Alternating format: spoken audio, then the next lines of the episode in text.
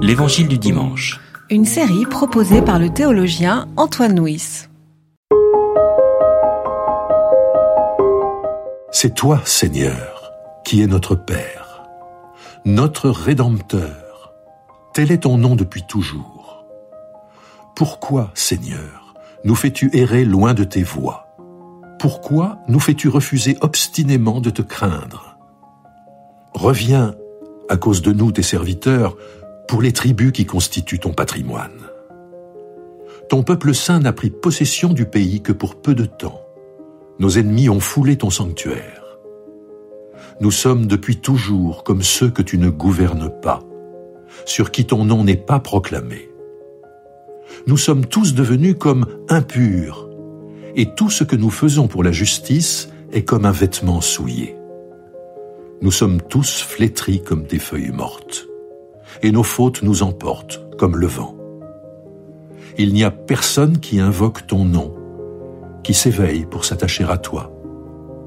Car tu t'es détourné de nous, et tu nous as laissé fondre à cause de nos fautes. Pourtant, Seigneur, tu es notre Père. Nous sommes l'argile, tu es notre potier. Nous sommes tous l'œuvre de tes mains.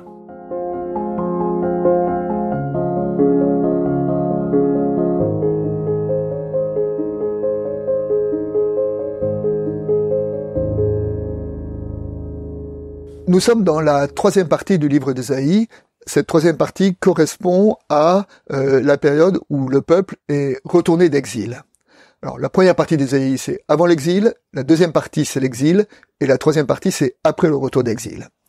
Le retour d'exil, euh, Ésaïe l'a chanté dans des termes euh, bucoliques et un peu glorieux, comme on nous dit euh, les montagnes et les collines éclatent de joie, les arbres des champs battent des mains devant le retour de son peuple, le retour de son peuple triomphant à Jérusalem. Et puis euh, la réalité historique a été un peu moins glorieuse. Euh, le livre d'Esdras et de Néhémie nous, nous raconte euh, toutes les difficultés. Euh, les exilés n'ont pas été totalement bien accueillis à Jérusalem, ils ont trouvé leur maison occupée, ils ont essayé de reconstruire le temple, ils ont essayé de renforcer les, les murailles de la ville, mais en tout cela, ils ont été euh, gênés ou euh, ils ont connu les oppositions de la part de, des populations de, de Jérusalem. Donc nous sommes dans une situation d'une réalité qui est beaucoup plus difficile et ardue que ne l'avait annoncé le prophète.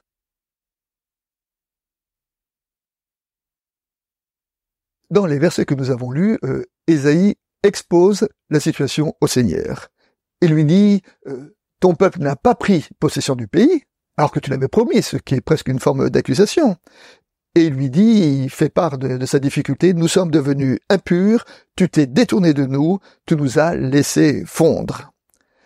Et alors dans, ce, dans cette prière du prophète, nous trouvons l'audace l'audace de la personne qui ose se tenir devant Dieu et qui, et qui nie devant Dieu, et même qui presque accuse Dieu. Quand il dit, certes, Dieu, tu es un père, et un père, euh, ça veut dire que nous sommes responsables, mais le texte impute au Seigneur l'errance de ses enfants. Alors que, rappelons-nous quand même que dans l'histoire, si le peuple a été envoyé en, en exil, c'était pas à cause de Dieu, c'était bien à cause de ses péchés. Dans notre texte, euh, Ésaïe appelle le Seigneur à se convertir. Il lui dit, reviens, et le verbe revenir, c'est le verbe de la, conversion. Et euh, il se conclut en appelant le Seigneur à se manifester comme il se manifestait autrefois. Alors nous sommes là dans une euh, spiritualité de la contestation, c'est-à-dire qui, qui, conteste Dieu, qui, qui interpelle le Seigneur sur la gravité de sa situation cette spiritualité de la contestation que nous trouvons chez Abraham quand il défend Sodome, euh, quand il plaide la défense de Sodome, que nous trouvons chez, Moïse quand il plaide euh, le statut de son peuple lorsque Dieu veut le détruire euh, après l'érection du, du veau d'or, et bien là pareil, Ésaïe ose s'élever devant devant le Seigneur et ose l'interpeller pour qu'il fasse attention, pour qu'il ait le regard ouvert, son œil ouvert sur la situation difficile de ses enfants, qui est bien en deçà des promesses qui leur avaient été faites.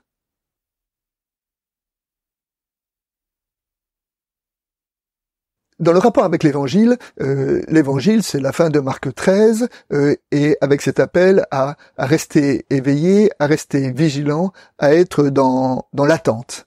Et euh, l'attente, l'attente pour nous, pour notre vie, et l'attente aussi pour notre monde.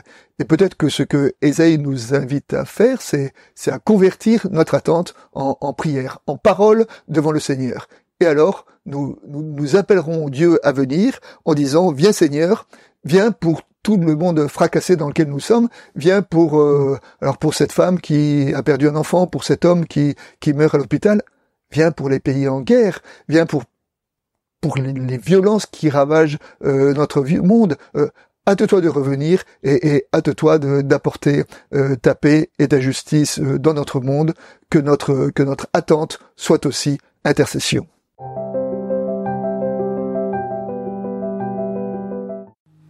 C'était L'Évangile du dimanche.